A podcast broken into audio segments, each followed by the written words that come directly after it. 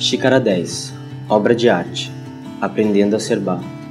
Mas agora, ó Senhor, Tu és nosso Pai, nós o barro e Tu o nosso oleiro, e todos nós a obra das Tuas mãos. Isaías capítulo 64, versículo 8.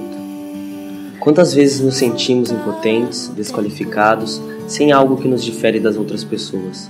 Ou vemos inúmeras circunstâncias acontecendo e não entendemos o porquê de termos que passar por aquilo. O artista, quando está trabalhando em uma escultura, seja ela de argila ou barro, para que possa criar forma, ele tem que amassar, amassar bem a matéria-prima e ir moldando-a para então deixá-la pronta, buscar os detalhes e começar a deixá-la única. Sim, somos únicos. Claro que muitas vezes achamos que somos únicos por coisas negativas, por nossos defeitos, mas não.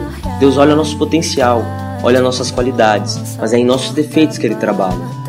Obras de arte não possuem defeitos. Por mais que para alguns cause estranhamento ou surpresa, a obra expressa os sentimentos mais profundos que o artista quer transmitir.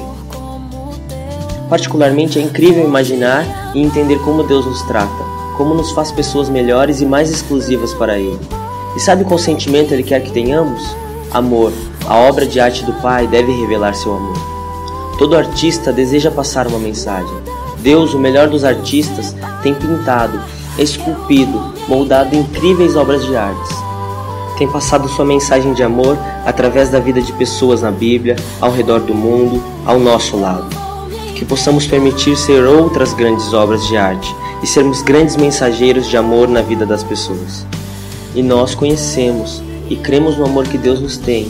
Deus é amor, e quem está em amor está em Deus, e Deus nele. 1 João capítulo 4, versículo 16. Uma xícara de café e duas de fé.